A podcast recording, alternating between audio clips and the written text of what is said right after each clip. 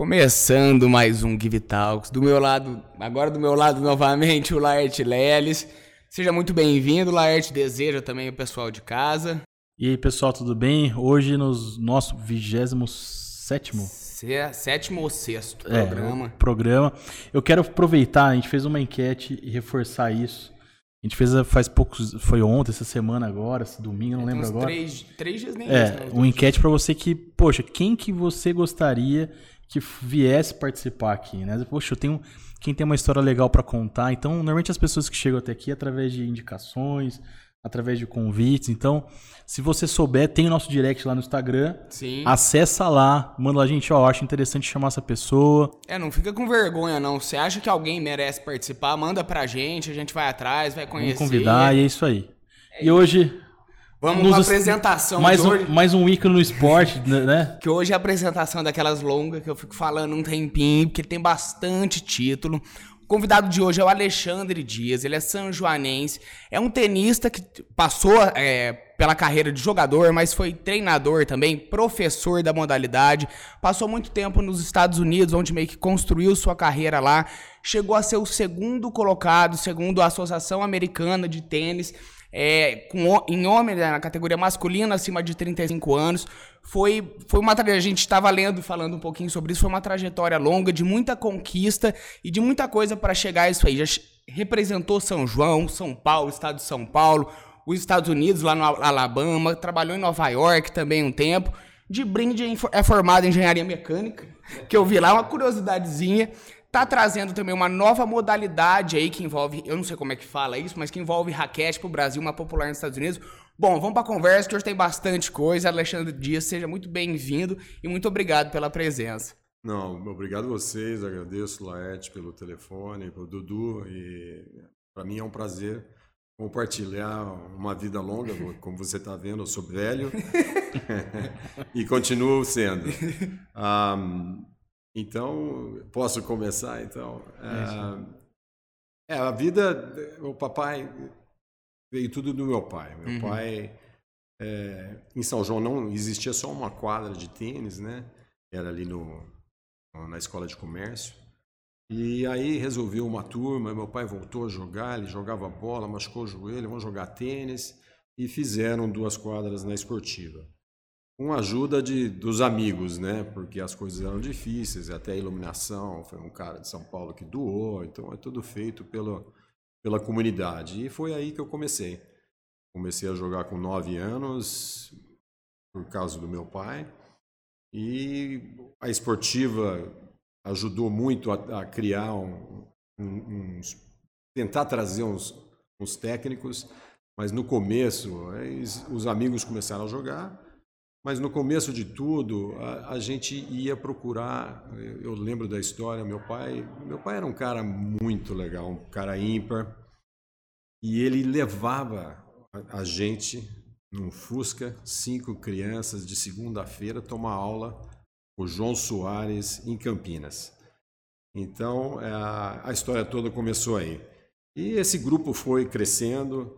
Uh, chegamos a trazer técnico para esportiva, para para ajudar, né? Porque você ir para Campinas toda segunda-feira não era muito legal. Conseguiram trazer alguns professores, um era o Romeu de, de Posse de Caldas, que eu acredito que ele ainda está vivo, uh, e depois o Zé de Paula, um grande amigo nosso, que infelizmente faleceu não faz há muito tempo, e era um grande jogador em São Paulo. E essa foi a trajetória nossa, o tênis foi crescendo muito na esportiva, uh, muito patrocínio, nada de patrocínio, e foi assim que a história começou. Uh, eu, eu, na época, na, jogava muito torneio, ia para Campinas, ia para Jundiaí, e, e a história realmente de eu ter saído daqui aconteceu muito engraçado. Né? Eu estudava no Instituto de Educação, eu tinha uma professora de inglês, que é a dona Mariana, e ela chegou um dia na escola, na aula, ele, ela falou assim: Amanhã é o último dia para quem quiser fazer o um intercâmbio. Ela, ela tocava um intercâmbio aqui em São João, né, para levar para os Estados Unidos. E então, enquanto ela falava e as pessoas falavam, eu virei para um amigo meu, ele olhou para mim. era o Júlio Camargo, não sei se vocês conhecem, ele foi professor na FAI aí algum tempo, agora não sei, acho que ele, não sei se ele voltou para cá ou não. É, ele olhou para mim e falou assim, vamos? Eu falei, vamos. Amanhã? Amanhã é. Tem que decidir, né? Aí saímos da escola, descemos no Instituto de Educação, fomos lá no fórum onde o pai dele trabalhava, e o pai dele concordou. Eu sabia que meus pais acho que iam ser um pouco mais flexíveis, né? E foi assim que começou. Eu, eu fui para os Estados Unidos, uma troca de estudantes, e eu lembro que um dos meus companheiros de tênis, Sérgio Corse de Almeida, não sei se vocês conhecem, um grande, foi um grande jogador. Uh, eu e ele chegamos a representar São João da Boa Vista, fomos campeões da, do, do, do nível B na época, né? E ele chegou para mim e falou assim: Que isso, rapaz? Você não vai aguentar, você é filhinho de mamãe. Você vive na saia da tua mãe. E isso foi uma frase que eu adoro, Sérgio, uh, que me ajudou, acredite ou não. Eu realmente era um filhinho de mamãe e, e fui para os Estados Unidos. Uh, fomos num avião de 166 brasileiros, tá tudo uma festa, né? Aí, no avião, eu fui aprender que speak slowly, please. Não sabia nada de inglês. E chegamos em Dallas. Uh, esse avião se. Todo mundo des, desceu, né? E cada um teve um lugar. Foi mandado para um lugar. Eu, junto com outro brasileiro que eu não, não conhecia, conheci lá, só dois foram para a Flórida, Pensacola, né? Bom, aí já começou o nervo, né? Eu não conhecia o cara, o cara sentou de outro lado. E quando eu desci em Pensacola, os pais que, que me acolheram, ah, chegaram, se apresentaram. Bom, eu, eu queria morrer, né? Eu queria chegar em casa, eu queria que eles me levassem para lá e eu queria dormir e acordar em São João da Boa Vista. então foi uma experiência que não tem preço. Então é, foi assim que começou. Eu lá na, em Pensacola, na minha escola, eu fui jogar tênis, é claro, uhum. fui o número um da escola e ganhamos o regional. Eu fui para o estadual, e na época até eu me lembro que os tempos passando, né? Nesse torneio estava um dos representantes da, da Taça Davis americana, que futuro, né? Que era o, o Wayne Willenborg. É, e eu acabei chegando nas quartas de final. Então já aí já começou, comecei a jogar torneios. E, e uma diferença muito grande dos Estados Unidos para o Brasil é o, é o, o suporte que eles dão para o esporte. Eu, eu tinha um treino todos os dias depois da escola. A escola acabava duas e meia, e iam para as quadras e até às seis horas nós estávamos lá treinando. Tudo parte da escola para tirar a criança da rua. Então eram todos os esportes. O esporte estava na escola e coisas que o Brasil deveria começar a fazer, né? Mas uh, e, e, nessa nessa troca de de, de torneios, esses, esses, torneios que eu cheguei a jogar, eu fiquei conhecido. Né? Então eu acabei ficando seis meses. Chegou a ficar meio que famoso na, na, na escola, é, pelo né? menos ali. Devia ser, eu tava dando uma estudada nele, estudada nele. Mas Bastante matéria de jornal, até falando no começo Isso. de algumas falando do seu inglês, que ainda tava, não Exatamente. era dos melhores, mas é. que o tênis compensava é. tudo isso. Como, eu queria ter, a primeira pergunta que eu te faço é relacionada a isso. Como é que, que é tão jovem ali ter esse tipo já de, de fama, de reconhecimento ali por parte até de uma mídia regional? Como é que é isso na sua Como é que foi isso na sua cabeça, né, nessa época? Ah, eu naquela época já não prestava muita atenção, né? Mas uh, realmente eles eles são muito interessados, eles querem saber e querem te ajudar. Uh, isso eu percebi depois quando eu voltei para lá o, o reconhecimento de quem você é é muito é muito maior do que aqui. Aqui existem duas dois ditados que eu não gosto muito. Um é o Gerson, né? levar vantagem em tudo, e outra é o santo de casa não faz milagre. Isso aí nós sentimos na pele. Um pouco daqui para frente, acho que eu vou conversar, falar sobre isso. Mas um, realmente você tem razão. A, a, ajuda lá é tremenda, o apoio é... não tem o, o, que falar, né? O dinheiro lá ah, é assim, a escola municipal, ela, ela recebe da prefeitura 25% de todo o IPTU pago na cidade. O, o, como se diz, não é uma escola, né? seriam todos as escolas recebem essa verba que é lei e vai direto para a escola. Para educação, né? Para educação, né? E, e não, esse dinheiro hoje não dá mais lá nos Estados Unidos. Então o governo estadual acaba de contribuir com o resto, né? Mas continuando, ah, quando eu vim embora, eu eu fiquei, fiz o terceiro colegial aqui, acabei indo para São Paulo para fazer cursinho, eh, fiz o objetivo e joguei pelo Paulistano. representei o Paulistano na época. Uh, e, e, e, aí, gozado que antes de terminar o ano, na, nas férias uh, americanas, um dos filhos da família virou meus pais, né? Eram meus pais americanos, meus irmãos, né?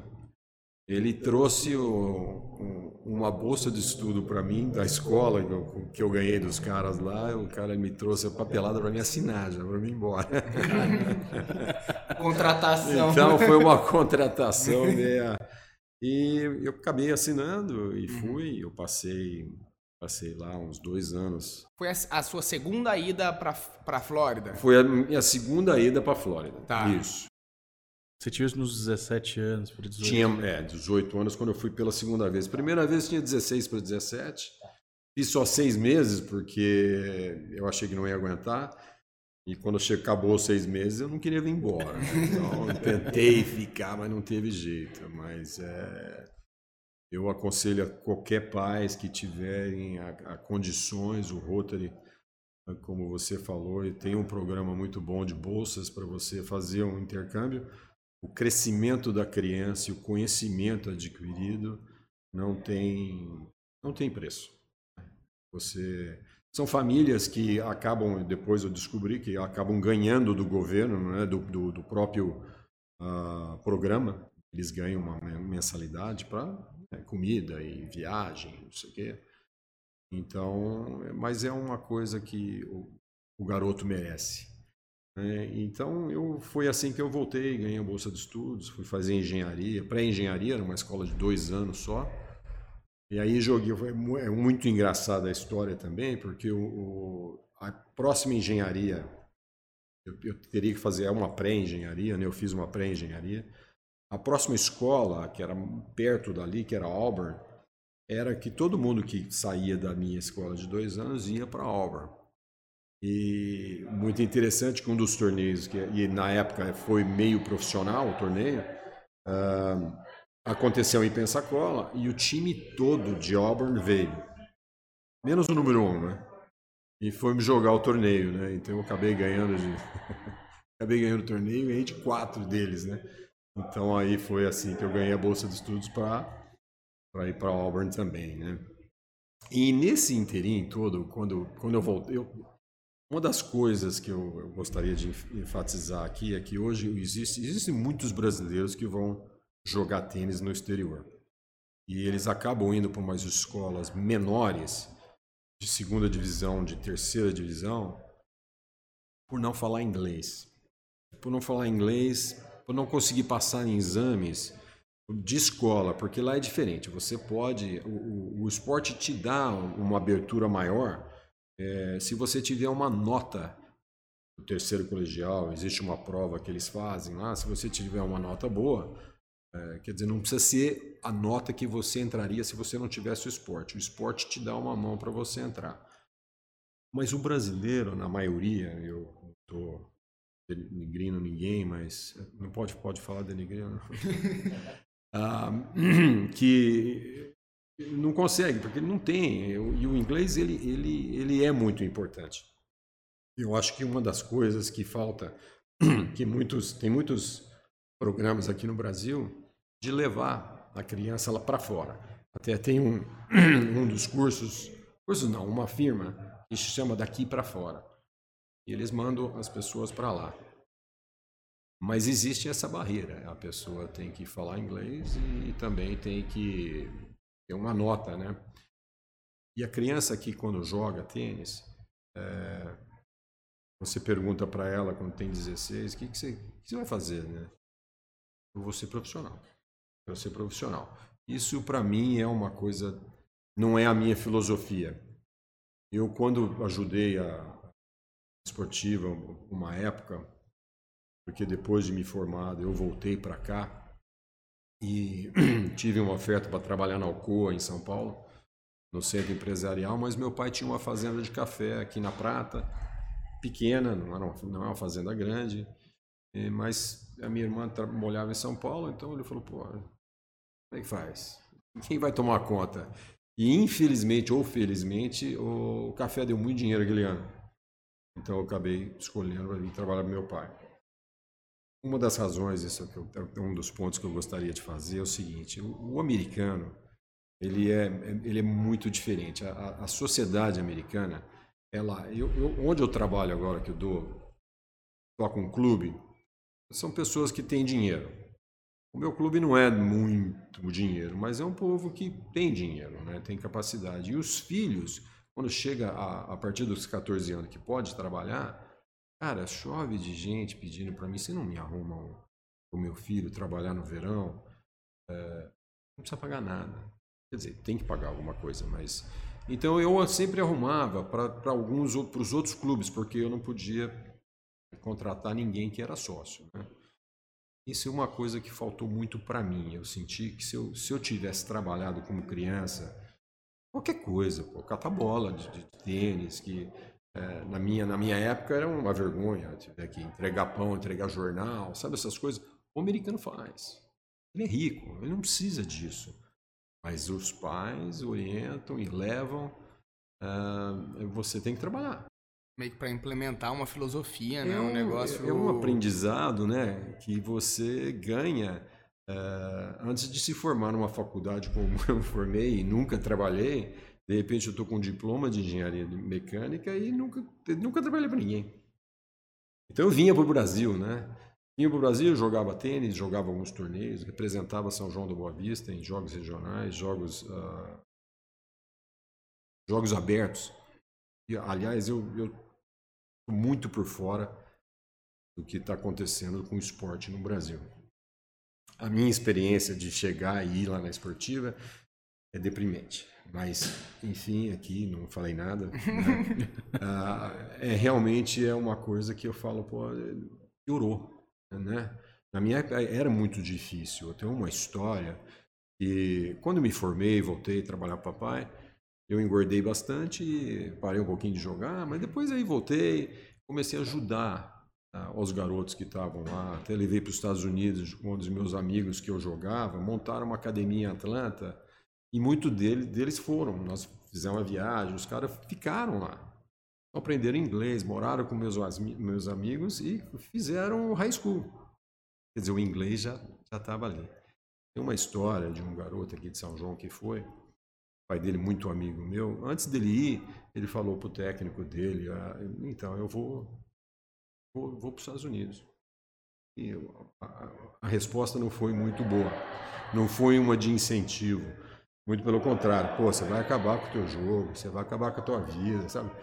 Esse garoto foi, ficou em Atlanta, conseguiu uma bolsa de estudos para FSU, Florida State University. O cara foi amado na escola, foi um ídolo na escola e se formou e acabou indo para a África do Sul. Né? Encontrou a, a mulher, casou, teve dois filhos. Uma história muito triste porque ele faleceu ano passado.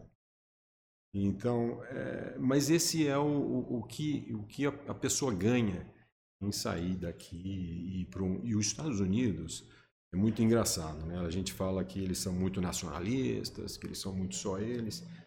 Nós também somos, né? Brasil primeiro, depois eu vou cuidar de alguém. Mas nos Estados Unidos você ganha uma bolsa de estudos para jogar para uma escola. Por que, que eles vão dar para um brasileiro? E não. Eles não estão nem aí. A maioria, eu vou te falar, vou te dar um chute, talvez eu esteja errado, 85% dos, dos tenistas em escolas, principalmente de segunda e terceira, são de terceira divisão, são estrangeiros, cara. Eu acho que tem alguns esportes que, que eles, eles veem um sentido na coisa. Eu, hoje em dia eu mesmo conheço uns 3, 4 meninos que foram jogar futebol no, nos Estados Unidos por bolsa. Então, receberam ser- uma bolsa, um convite. Então, se você pensar, é um dinheiro que não é nosso, né? o dinheiro é deles.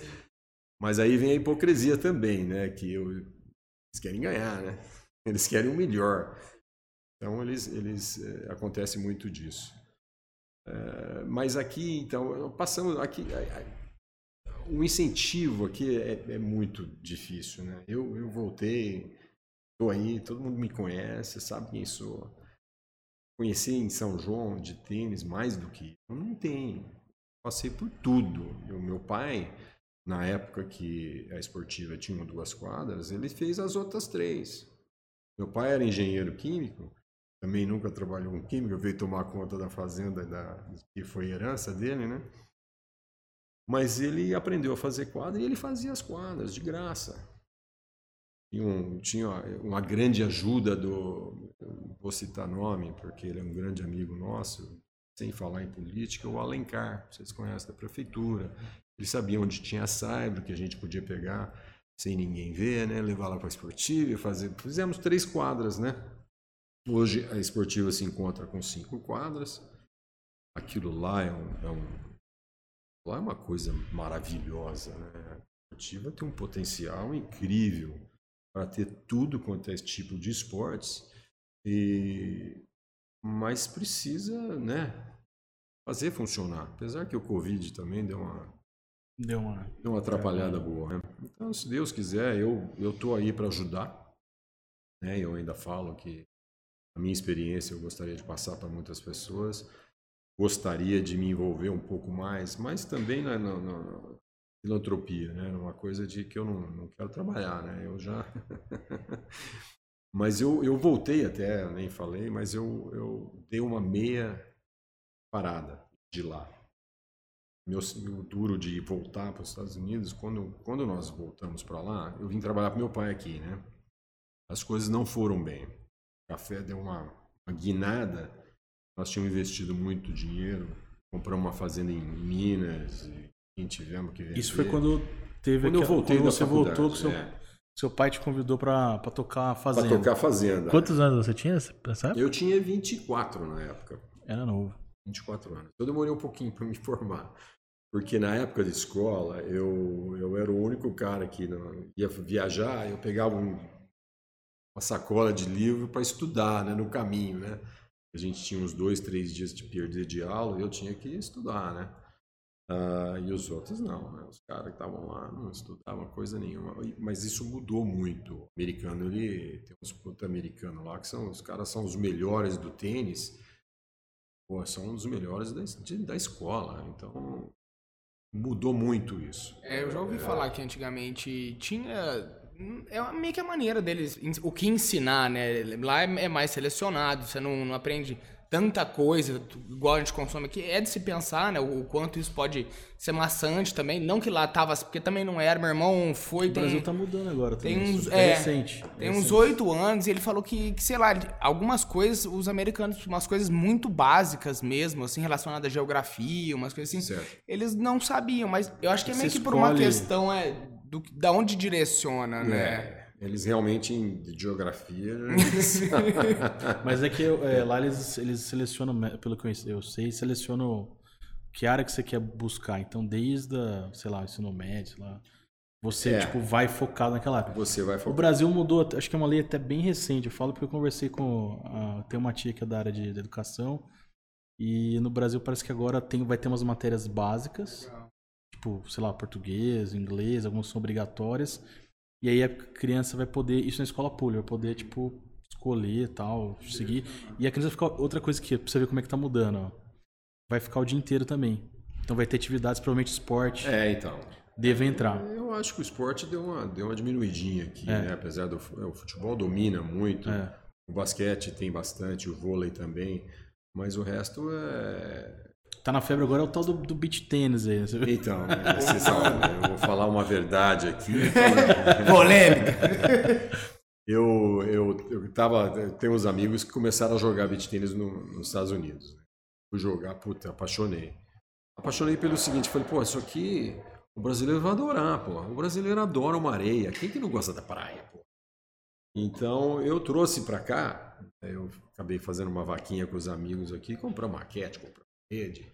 Mas eu ficava aqui, sei lá, muito pouco tempo. Então eu acabei montando, fiz, experimentando na grama e tal, jogamos, o povo gostou, aí depois no fim eu fui embora e aí virou isso aqui. Virou Então, uma febre. febre, uma coisa incrível. E é um esporte muito legal, né? É, Mas eu acho que é que nem eu falo, o santo de casa não faz milagre. Né?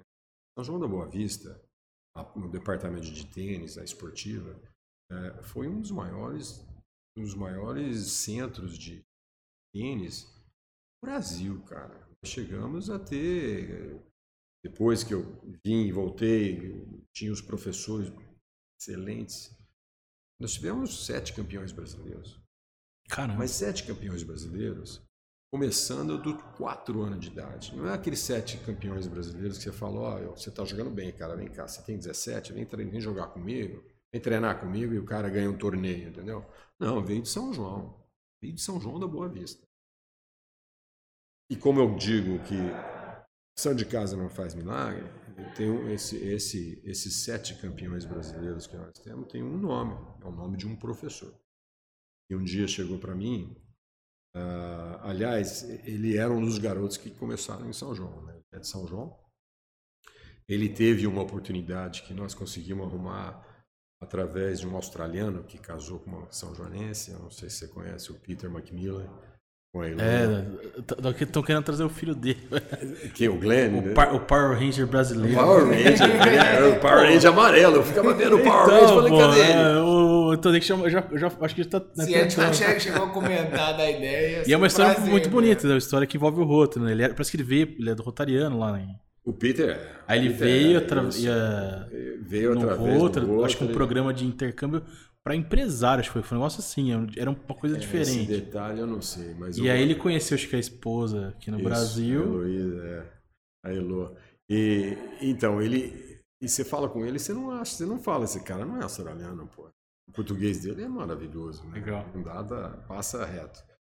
Mas o Marcelo Graça, já vou citar o nome, e nós conseguimos ele ir para junto com o Peter. O Peter arrumou para ele lá, ele passou. É um intercâmbio que é necessário para você abrir uma porta em outra par- parte do mundo, né? Ele foi, aprendeu inglês, jogou lá, aí voltou para cá. Eu, eu tinha arrumado para ele na Flórida uma bolsa de estudos e trouxe a papelada para ele assinar, né? E ele não, não aparecia, não aparecia. Ah, aí um dia ele bateu na porta. Eu na época eu ajudava no tênis. Eu te, vou te contar o que, é o meu ajudar para ver que política é o fim do mundo. Mas enfim, ele chegou em casa, falou, eu falei, ô Marcelo, então você veio aí para assinar? Falou, olha, eu não vou mais, eu vou me casar e, e vim te pedir um emprego na esportiva. Como professor, falou, porra, claro, nós, nós vamos te colocar lá. E por que eu falei claro? Porque eu, quando, quando eu, eu fui ajudar, estava ajudando, teve eleição de conselho lá, o presidente, que é, aliás, era bem parente nosso, entrou o presidente, acabou a eleição, acabou a, a votação lá. Eu estava chegando na esportiva, no tênis, ele vem, é o presidente, vem, para o carro, abre a porta, fala: Você vai ser o meu diretor de tênis. Monta no carro e vai embora. Dois dias depois veio o outro. Ele, ele, ele elegeu outro para entrar no meu lugar. Eu falei: Não, tem contência, eu vou continuar ajudando. Mas eu sabia que eu tinha uma porta aberta. E colocamos o Marcelo. Trabalhou em São João, fez um trabalho maravilhoso. Meus filhos tomaram aula com ele. Fez sete campeões. Deixaram esse cara Caramba. embora, cara. Uma história muito legal. Ele tinha um cara que vinha de, de Pé treinar com ele. Treinava acho que duas vezes por semana. Aí tem o Banana Ball. Você já ouviu falar do Banana Ball? Banana Ball é um, é um torneio de infanto juvenil e é, acontece no Pinheiros, no clube de regatas Pinheiros. né? E é o quarto maior torneio do mundo, cara. É um- uma coisa tremenda. Então tem 12 anos, 14, 16 e 18, masculino e feminino. Então joga, todo quem se inscreve, vamos lá, joga. Teve um brasileiro que ganhou, aos 14 anos. Era aluno do Marcelo. Caramba. Aluno do Marcelo Graça. Fala pra mim, um brasileiro ganha. Quem toca esse torneio é a Confederação Brasileira de Tênis. A Federação Paulista de Tênis estava lá, a Confederação estava lá. Não tiveram a capacidade de chegar. Quem que é teu professor? Deixa eu conhecer esse cara. Então esse é o, é o Brasil que a gente conhece. Vou mais, vou mais fundo. Meu pai, que foi diretor de, de, de tênis, ele fazia tudo para o tênis. E um cara que ficou com nome. E tinha os caras que. Irineu Aversa, por exemplo. Não sei se você lembra do Irineu Aversa, não sei se é um São João. Eu cheguei Eu a sou, ler mas- bastante no, no É, né? livrinho de referência. É, e tem as placas lá na Desportiva, tem Irineu Aversa. O Irineu Aversa Júnior é o, Jú- é o Chupim. Não sei se você já ouviu falar Ah, do Chupim, um Chupim, grande Chupim. jogador também. Acho que Foi. deu muito tempo no Mantiqueira. Deu ó. muito, deu aula no Mantiqueira. Sim. foi vice-campeão sul- sul-americano de duplas. Ele, ele, com 14 anos, ele ganhava do Matar, que foi número 1 do Brasil. 30, ele matava o Matar. Aí parou de jogar, foi jogar bola e no fim ele tentou voltar, jogou um pouquinho de profissional e depois acabou indo dar aula, né? Mas é, então o Irineu era um, formou vários, inclusive o Marcelo, na época do Marcelo, porque eu ajudava também, mas eu caía fora, né? E o meu pai, o Irineu um dia chegou pro meu pai e falou: escuta, você não entra para presidente do clube. Pai, ah, tô louco, pô. Quero trabalho. Falei, não, nós vamos falar com todos os conselheiros. Todos os conselheiros. Todos os conselheiros eles foram falar. No conselho tinha três tenistas. 50 conselheiros. Sabe quantos votos meu pai teve? Todos falaram que iam votar para ele. Então, esse é um problema brasileiro. Que vai do governo né, federal, governo estadual, prefeitura, um clube. É tudo político.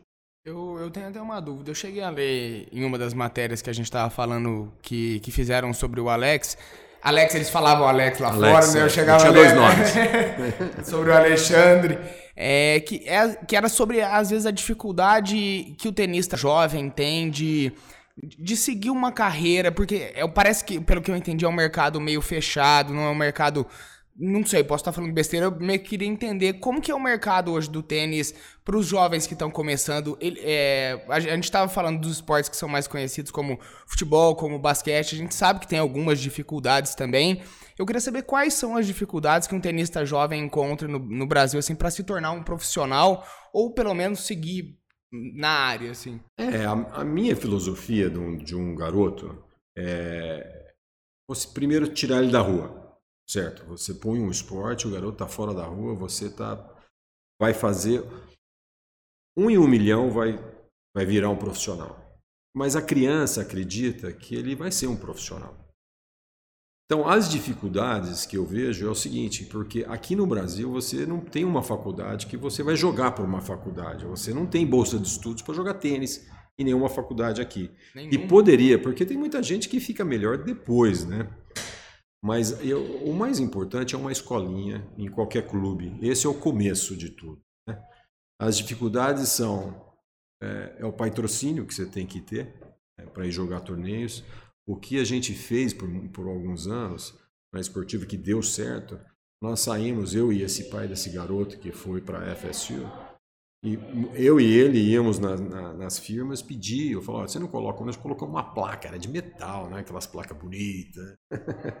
e a gente cobrava uma mensalidade da esportiva para levar essa garotada para ir jogar um torneio. Ia de carro, ia de ônibus, ia de qualquer maneira, porque tem o custo, né? O professor, por exemplo, ele, ele recebe alguma coisa do clube, mas ele não tem o dinheiro para ir levar essa, essa garotada. Então é uma, é uma coisa que podia se montar uma estrutura melhor. Quando o garoto é muito bom, ele consegue ir em alguns outros centros, ou em pró- próprio São João mesmo, o nosso, o cara que ganhou o, o Kaique, não sei se ouviram falar, acho que é o melhor jogador de São João hoje, tem- acabou de fazer 17 anos. Ele, com 16 anos, ele foi campeão brasileiro, né, no final do ano. Então, o, a moçada que conhece, dá uma mão, né? Mas dá uma mão que não é o suficiente. Esse cara, para ser um profissional, ah, ele vai, vai gastar muito dinheiro. Então, tem que ter um patrocínio, tem um jeito. Ele não tem dinheiro para isso. E eu, gozada, joguei com ele a semana passada e, e conversei com ele e falei: e o que, que você quer ser? O que você vai fazer? Você tem 17 anos. Quero ser profissional. Eu falei, mas alguém já, porque ele foi jogar torneios, alguém já chegou em você? Pô, vem treinar aqui em Ribeirão Preto, vem treinar aqui, porque tem, tem vários centros muito, bons, muito bons, né? Ele, ele falou que quase foi para São Carlos, parece que o Adriano, que está contando uma coisa, tocando uma coisa muito legal, uh, falou para ele, mas parece que não deu certo. E no fim é dinheiro. O cara que está tendo um treinamento desse quer. Mas se ele é o melhor, geralmente os, os, as academias dão uma bolsa, dão uma ajuda. Né? Mas aí eu perguntei para ele, e teu inglês? Estou começando um cursinho de inglês. Então, então é um passo. Mas é, a estrutura nossa, ah, essas são as dificuldades. É, é, acho que para qualquer esporte, um pouco do dinheiro você vai precisar. Ah, mas tem muita coisa que não precisa de dinheiro. Para você treinar sax, meu, você não precisa de dinheiro. Você vai lá, você pega um balde de bola velha que o professor vai te ajudar, meu, e você vai sacar. Você vai fazer o teu preparo físico. Então, existe uma gana e o brasileiro também é um, acho que falta um pouco. A gente fala, pô, o Guga foi excelente, né, pro tênis. Teve aquele, aquela onda e hum, tal. É. O brasileiro tem muito churrasco, tem muito. O brasileiro, eu, eu, eu, essa é a minha descrição. É um povo feliz. Vamos falar o que é. É um povo feliz. É, ele se, se contenta com pouco. Ah, você vê o tamanho da Argentina comparado com o Brasil. O Argentina tem mais de 20 jogadores entre os 100 do mundo, pô. Quer dizer, e você fala, mas como? Ele é um pouco diferente. Eu, eu vou falar a minha experiência, né? a experiência que eu tive com argentinos, porque eu, eu contrato profissionais para dar aula para mim, né? E passaram vários argentinos. Eles são egoístas, que vieram para trabalhar para mim. Eu tive um só que não era. Experiências próprias. Egoístas, pessoas esforçadas, lutadoras, os caras, parece que é o fim do mundo, ele vai, ele vai conseguir, sabe? É aquilo que ele quer, ele tem uma meta. E o próprio americano tem alguns, alguns que são assim também. Eu, eu lembro de uma história, um cara que, que eu fui jogar um torneio com ele, né? Ficamos, ficamos juntos e tal. Cara, o cara tinha uma cardeneta, ele, ele tinha um cronograma de que número ele ia chegar do mundo, cara falou daqui uns não sei quantos anos eu vou estar entre os 20 do mundo. Então, o cara, e todo dia ele tem uma, uma tarefa a cumprir, né? Então, é, é uma coisa um pouco diferente no brasileiro. Acho que com 17 anos já era para saber onde que vai, né? E como vai, né? Pô, vamos, vamos estudar inglês, né? Eu acho, eu acho isso. Eu, eu, eu acho que a criança, você tirou ele da rua. O garoto tá jogando bem vai jogar os torneios. Ser profissional é dificílimo, mas vamos tirar pelo menos uns estudos. Né? Você tem essa capacidade de ir para os Estados Unidos que te dá uma bolsa. É, depende só de você. É só você querer. É só jogar bem, é só treinar bastante, aprender o inglês. E, é um, e aí a porta, a, a porta que abre é uma coisa incrível. Eu, ainda falo que esses, esses é, intercâmbios que existem é uma coisa que não tem preço. Sensacional. Eu queria falar, eu vi você comentando sobre esses meninos daqui de São João que, que foram campeões, e uma coisa em, em comum entre eles é que eles começaram muito cedo. Você falou que alguns começaram com, com quatro anos. E o que eu percebi é, eu tô, é um palpite de, de leigo também, você me corrija se eu estiver errado. É que no tênis, a partir de uns 13, 14 anos, a coisa começa a ficar muito séria, parece assim, sabe? Acho que é até diferente do que é o futebol. Por exemplo, eu jogava futebol, até competia, óbvio que de escolinha, mas era uma coisa que, que era. A maioria ali levava como. Tudo bem, acho que pode ser em outros casos pode, possam levar de outras maneiras, mas levava como uma brincadeira. E pelo que eu vi. Divertido. É, né? o tênis é um negócio que é treino, sabe? Desde pequena, uma coisa. Eu queria que você falasse sobre isso no tênis, o quanto essa profissionalização ela, ela acaba chegando. Não a profissionalização de se tornar um profissional, mas de agir, né? Como, como um profissional, treinar, se ter uma coisa regrada. Como isso funciona no tênis. E pra você, qual foi o momento que você falou, não, é isso aqui é o que eu vou fazer mesmo, já não é mais uma brincadeira? Eu imagino que tenha sido cedo. Quanto que foi? Você lembra disso? Então, o, o tênis tem isso, né? Você chega uma hora, 13, 14 anos, se você quer ser profissional, ah, você tem que dedicar. Não existe mais aquele que o talento vai te levar lá. O talento não leva mais, não. Se, se você não tiver um algo mais, e você não pode ter defeitos. Tipo assim, eu, eu tenho uma direita enorme, mas minha esquerda não presta. Isso não, isso não existe mais no tênis isso. Chegou a tal nível que para mim, é, não, para muita gente, é um esporte que exige mais de um, de um atleta. É, então, é o, e, e o que aconteceu? Os técnicos querem fazer profissionais. Então, eles chegam para. Lá nos Estados Unidos está acontecendo muito isso. Você quer ser profissional? Quero. Então você para de estudar. Você tem, você vai se faz, vai, vai estudar em casa. E a escola é em casa. Né? Então eles não param de estudar, eles vão. E, pô, não é fácil, não é uma coisa muito fácil, né? Mas tem muita gente virando para isso. Aliás, com toda essa política de máscara, sem máscara, vai para. Né? Muitos pais tiraram da escola, você vai estudar em casa. Eu vou te ensinar, porque a mãe não trabalha, então ele tem essa facilidade também. Mas realmente você tem razão. E até hoje já não é tanto quanto foi alguns anos atrás, em que muitas das crianças que chegaram a jogar profissional até pararam de jogar de tanto que eles eram forçados a jogar, né? Mas esse, esse, esse mito não existe mais, viu? Isso é uma coisa que diminuiu muito. Então, né? As coisas mudou. Eu queria saber da, da. Continuando a tua história ali, você falou que você voltou. Eu tô. É, pro Brasil, então, para ajudar ali por volta de uns 24 anos, né? Isso, isso. E aí você foi tocar ali o. A fazenda. É. E o esporte, então, ficou um pouco de lado nesse momento. Ficou, ficou de lado esse momento. Então, tá. é, o que aconteceu? Meu pai, vamos trabalhar, vamos trabalhar. E é uma fazenda que é montanha. Águas da Prata, se você for ver, é um, tem um vale uhum. pra só para você se posicionar. O bosque era da fazenda. Ah, legal. Então, aquela montanha de trás, aquele vale que você está, é a fazenda. Uhum. Então, é uma coisa que a gente fazia porque são o café de montanha realmente, né, antigamente, era, era a melhor terra que existia uh, e, e, e é a melhor bebida, né? Não sei se você gosta de café, mas a, a bebida de um café produzido na montanha é excelente. Só que aí foi acompanhando o que acontece naturalmente no mundo. Né? A mão de obra ficou uma coisa absurda. Eu não tinha nem trator na fazenda, é tudo na mão. Apanhar o café numa montanha, é, o cara parece um alpinista, né? O cara põe uma escada de 12 degraus, aí ele olha lá para baixo, se essa escada cair, então, essas coisas foram, é, foram atrapalhando, né, vou dizer. Né? A gente não conseguiu acompanhar. Ah, aí eu fiz, nós fizemos um investimento, né, e pegamos dinheiro no banco, compramos uma fazenda, guardamos mil sacas de café na época, ah, pegamos dinheiro do Banco do Brasil para investimento. E o Brasil era assim, né? Pegamos 2,9 ao mês. Para investimento, você pensa em cinco anos. Concorda? Só que você tinha que renovar a cada três meses.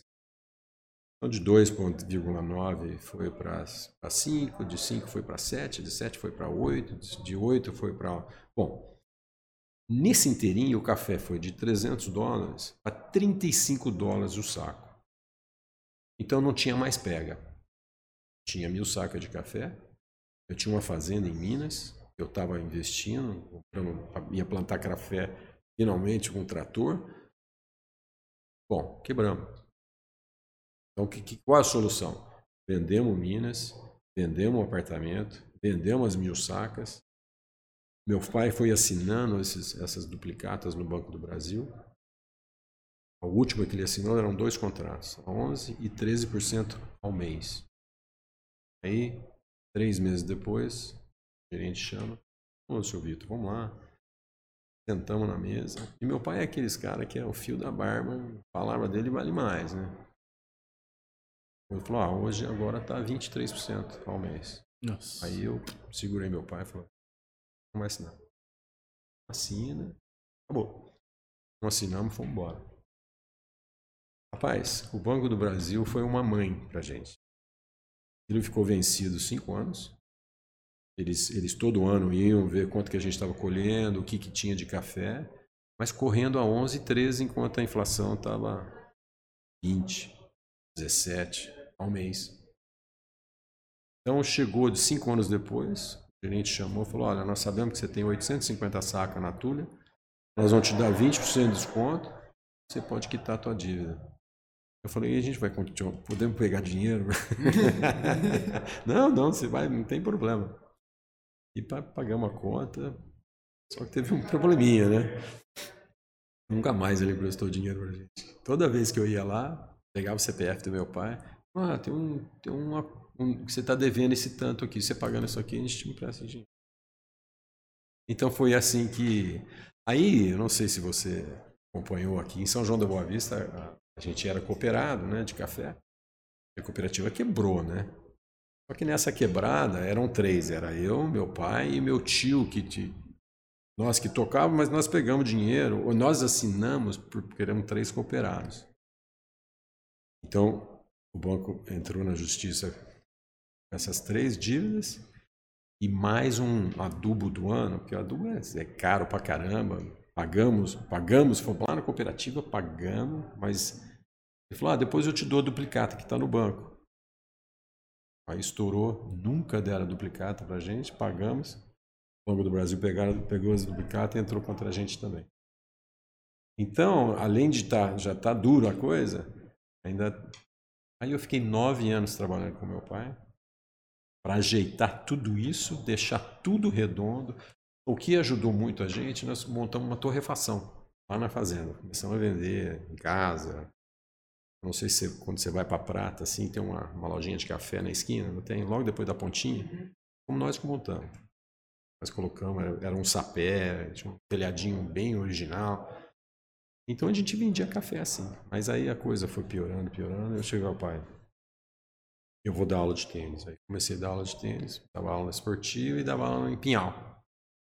E assim que acertamos com meu pai, a minha mulher falou assim: ah, vamos embora. Bora, acho que meu pai tá mais, eu vou embora, vou, vou ver se eu consigo. Família que tá, vai, vai me ajudar no começo. Aí eu fui fazer uma entrevista em Nova York. Eu já era formado, mas aí que tá. Eu tinha, eram cinco profissões que eu, eu sempre gostei de ensinar. Eu ia ser engenheiro mecânico, ou ia tocar fazenda, dar aula de inglês, dar aula de matemática e, por último, era dar aula de tênis. Todo jogador não quer dar aula de tênis. Mas eu, era, eu sempre eu sempre gostei também de ensinar. A hora que eu comecei a dar aula de tênis, me apaixonei, né? Porque eu gostava muito, gostava muito de mecânica, entendia muito da, da não só do tênis, mas como a mecânica do tênis, né? Como segurar a raquete, como que vai a batida. Então acabei, acabei indo para lá é, para fazer uma entrevista em, em, em, Nova York, na época do Aberto dos Estados Unidos. E tinha esse grupo de o Irineu, na época tinha. É, foi uma das, das, das ideias dele que ele queria fazer uma entrevista, ele acabou não indo, aí passaram alguns anos, eu peguei essa ideia dele, peguei o endereço com ele da firma, e eles me chamaram para fazer uma entrevista. O cara era muito grande, só que ele, ele tinha, ele, é, ele colocava profissionais em resorts, Hyatt, todos os resorts de muita grana, ele, eles que colocavam pro. Então ele queria me colocar na América Central. Eu falei, não. Aí eu fiquei por lá. A família me ajudou a começar com papelada. E eu fiquei em Nova York. Eu tinha um grande amigo de São João da Boa Vista que estava indo lá. Eu fiquei na casa, acabei ficando na casa dele. Ele, esse cara, eu devo muito a ele, porque senão eu já teria vindo embora, né? Fiquei um mês com ele lá, ele me mostrou todos os clubes que tinha em volta. eu comecei a jogar alguns torneios que abriram, aí o povo começou a me chamar para dar aula em, em clubes, e foi assim que começou. Eu fui sete vezes campeão anual, eu fui sete vezes o número um do estado. Caramba. Do estado de Nova York. E, e aí também joguei o, o Nacional. Eu era, eu fui craque na grama, jogo na, na grama. Tinha um jogo muito Aliás, eu vou voltar a fita um pouquinho. Por favor. O meu jogo melhorou muito quando eu troquei de raquete. Eu jogava com uma raquete pequena e peguei uma raquete que era extremamente grande. E, cara, eu era um jogador médio. Eu jogava de 5, 4 no time. Eu troquei de raquete em duas semanas. Duas semanas. Eu ganhei um dos maiores torneios de simples, que era o Banana Ball. O Banana Ball, não, o, Sugar, Sugar Ball. É. O Sugar Ball que era em New Orleans. Pô, cara, tava ganhando o número 6 dos Estados Unidos de, de colégio. Número 6, o cara era o sexto melhor do.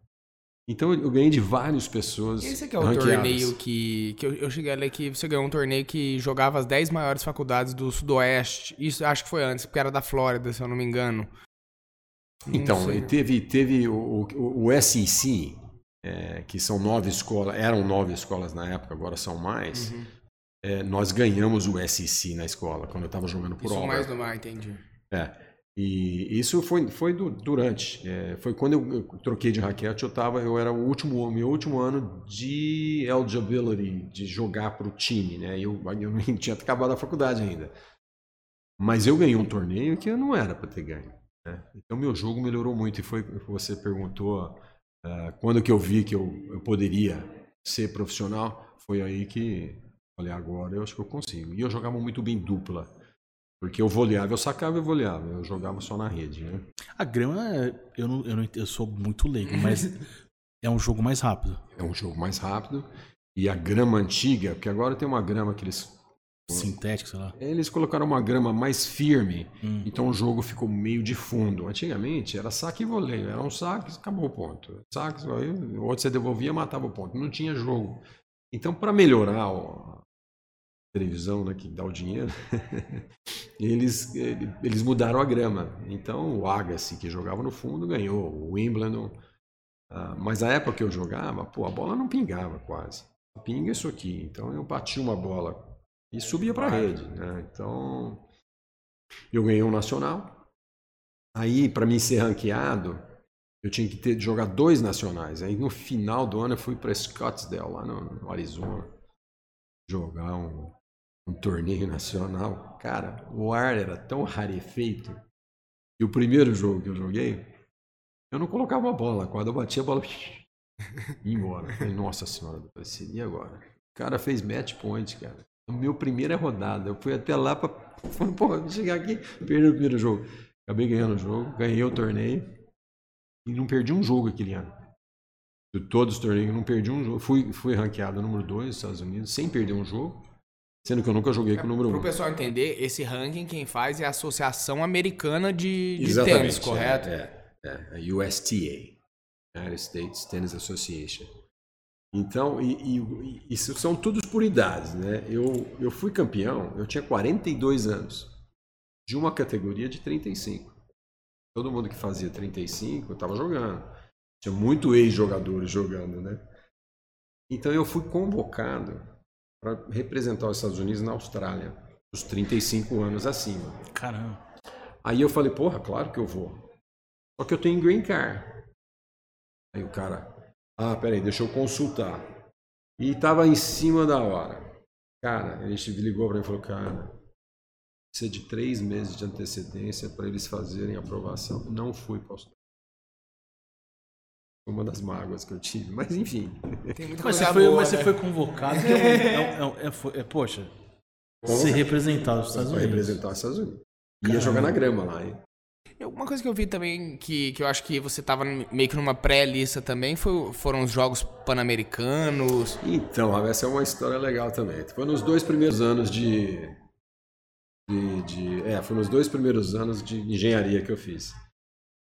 E aí saiu um artigo no jornal aqui no Brasil E o Brasil ia ter um qualify dos Pan-Americanos, mas que infelizmente aí deu acho que uns quatro nomes. Era o, o Pardal, não sei se você lembra do Pardal, que jogava, foi técnico, jogou Taça deles, o Ricardo Ascioli. E o Salib Neto estava lá. Eles não iam poder vir por causa da escola. Alexandre Dias não vai poder vir porque ele está por causa da escola. Aí minha irmã falou: Não, peraí. Minha escola acabava antes. Então minha escola acabava antes, a minha irmã ligou para a Federação Paulista, para a Confederação. meu filho, meu, meu, meu irmão vai, vem, antes. Aí os caras me pagaram a passagem de ida e volta. Vamos, teve, teve o qualify do, do Pan-Americano em, Rio de Janeiro. Aí perdi do Ivan Clay, que era um dos não qualifiquei, não qualifiquei para jogar o Pan-Americanos, mas quase. Cheguei na última rodada. Não, mas mais para ter uma ideia tipo, das proporções é. que. É. Alexandre, só toma cuidado com o microfone, é que eu tenho a mesma mania que o seu, eu vou falando, eu vou indo aí. Tô perdendo, é, tá perdendo é, som. É que o pessoal aí. não viu, mas é, ele mandou uma foto de uma parede, ele tem uma parede enorme assim. um troféu Pois é. uma matéria. Isso é uma conquista de, de umas 10 pessoas, mas só ele. Que eu tava lendo em 81, mas perdão ali. Não, pode falar. em 81, que na matéria já tava escrito 30 títulos. Isso no, nos Estados Unidos. 30 títulos, 4 diplomas. Aí no Brasil, 27, não sei quantas medalhas. Aí eu queria até falar da, de uma medalha de ouro que você ganhou, se eu não me engano, que depois você chegou a, a ganhar um diploma de honra ao mérito pelo consulado espanhol. Espanhol. Que isso. Queria que você falasse também dessa é, situação. Eu estou que... tentando lembrar o nome. Olimpíadas. É, como é que era o nome? Imigrantes, né? Os imigrantes, isso. E, e como eu era descendente de espanhol, não sei nem como é que minha mãe arrumou isso, mas é, é, eles aceitaram. Aí nós fomos jogar e ganhamos. Ganhamos. É, foi, acho que foi em São Paulo. Mas todos, todos os jogadores da época jogaram, né? Então foi muito bacana. Ganhar uma medalha de ouro, um diploma. Então tem isso, não, você me lembrou de uma coisa. Essa medalha eu preciso ver se está lá, não achei, não. Eu fui limpar tudo, mas cada, como eu falei, são, são muitas memórias, né? É, me perguntam para mim qual é o teu melhor, o melhor troféu que você tem aqui. Realmente foi o, o Sugar Bowl. E depois que eu ganhei o Sugar Bowl, eu estava em, em New Orleans, eles me convidaram, era um, era um torneio só de convidados para jogar lá em New Orleans mesmo, na semana seguinte, até fiquei em, em New Orleans para jogar um torneio de convidados. Cara, eu, eu, eu, fazia, eu ganhei mais três jogos e cheguei na semifinal do torneio. Aí tava o número um dos Estados Unidos, o número dois dos Estados Unidos, o número três, e eu perdi do número três na semifinal. Mas eu ganhei de caras que é, tive, eu, eu joguei muito. Aí a hora que eu perdi desse cara, eu perdi feio. E eu tinha ganho dele na dupla. Falei, puta, será que eu. será que eu vou saber ser jogador mesmo? Aí que também começou a cair a ficha, né? Eu, eu, eu era o número um de Auburn. Antes de. Aí chegou em janeiro, eles disseram três sul-africanos. Os caras jogavam muito, muito, muito. Então eu acabei jogando, eu fiz um challenge contra um deles e perdi dele. E ele perdeu do outro. Né? Então eu acabei sendo o número 3. Mas nunca joguei com o número 1. Um. Mas esse número jogava muito. Esse cara, quando a gente jogou, ele, nós ganhamos o, a, região, a região. Eu não sei se você já ouviu falar do Paul Anacone. O Paul Anacone foi técnico do Sampras, do, do, do Sampras ele foi técnico do, do Federer por muitos anos, um meio caraquinha. E até fiquei muito amigo dele. E, e ele ganhava desse cara, o número um nosso cara chegou a ser sete do mundo, pô. Né? Então, aí, esse número um nosso, eu nunca joguei com ele até que a hora que nós nos formamos, ganhei o torneio de número um de dupla regional e fui convocado para jogar o nacional. Meu parceiro era o primeiro ano dele, eu era o último ano. Ele virou para mim e falou assim: Ah, eu vou jogar profissional na, na Espanha. Aí, no, puta, cara, perdemos uma oportunidade de ser talvez o número um dos Estados Unidos de dupla daquele ano. Fomos para a Espanha. Joguei duas vezes contra o número um, não perdi nenhum. Ganhei as duas vezes, eu ganhei do número um da escola. então são umas coisas que é interessante. Esse cara, Olha como é que são as coisas, né? Eu, eu, eu acabei sendo, no último ano, o apaziguador de tudo, né? Nós tínhamos um alemão que era quase dois metros de altura, um alemão mesmo, né? Você já dá para imaginar o, o, tipo que o cara era. E o número um nosso era um sul-africano, baixinho, ele era judeu. Cara, deu um pau numa viagem. Só, se não fosse eu, os dois iam se matar, né? E tudo na época do. Né? Não sei por que, que vai aparecer, porque eu, como brasileiro, não, pô, pra mim, quem que é judeu? Uhum. Eu, quando eu fui pra lá, eu falei, pô, quem que é judeu? Eu falei, nem sei quem que é judeu, eu só sei, só conheço todo mundo pelo primeiro nome. O Brasil hoje mudou ou não? Tudo pro segundo nome? É tudo primeiro nome, né? É. Se o cara é espanhol, se o cara é. Não, o Brasil, nossa, mas tem mais. É, não então, tem uma, é, uma mistura muito grande. Uma mistura é. muito grande. Então eu acabei sendo capitão do time, até uma história que nós fomos jogar, nós precisamos, a gente estava viajando para ir na escola jogar contra o Tennessee. E dentro da, da, da, van, a gente conversando, né? A gente sabia quem que era o um, um esse Paul Anacon, então o número um nosso dava conta. O número dois era um cara que sacava e voleava que nem eu. E o número 3, cara, é um cara que corria pra caramba, devolvia tudo e passava pra caramba, né? Falei, puta, eu vou jogar com esse cara, né? Tô, vou jogando com esse cara. De repente eu virei pro meu meu parceiro de dupla era o número 2. E ele, escuta, nossa, cara, vamos jogar com esse cara. E ele falou, puta, eu também vou jogar com um cara que saque voleia, não quero jogar. Falou, pô, vamos trocar. Vamos trocar. Rapaz, não é que deu certo. Trocamos, enfiamos 7 a 2 dos caras. E os caras tinham ganho da, da, da Georgia, e a gente tinha perdido da Georgia. E os caras ganharam da Georgia, nós fomos lá e enfiamos 7 a 2 Ficamos todos os três times empatados em primeiro lugar. Fomos pro, pro, pro, pro final de ano, que é o torneio, que é assim. É, o número um tem uma chave de todos os números um. O número dois, todos os números dois, e eu na chave de três, eu acabei perdendo na final, de um cara que eu tinha ganho durante a, a temporada. Mas a dupla de um, nós somos campeões, ganhamos de uns caras que esse torneio que eu não, não fomos, os caras ganharam o Nacional. Nós tínhamos acabado de ganhar deles. Eu tenho uma, uma curiosidade em relação às, às modalidades mesmo. Eu queria saber, é, as principais diferenças, não. É, tem as diferenças óbvias ali, mas que é jogar em dupla e que é jogar sozinho, assim. E como que você constitui uma, uma boa equipe no tênis? São, tem que ser duas pessoas muito boas, tem que ser duas pessoas que se completam. Como que, que funciona para montar isso? Para formar uma, é... uma parceria, parceria de dupla, né? É, a dupla tem muito, tem duas coisas. Você tem que sacar bem, mas também devolver bem, porque senão, né, a combinação dos dois seria excelente. Então, eu, por exemplo, eu sacava bem e voleava muito bem. E meu parceiro devolvia que ele não errava uma bola, uma devolução. Então, são as duas co as, as coisas que combinamos, né? Eu acabei, eu acabei jogando do lado direito, porque os pontos importantes eram do lado esquerdo.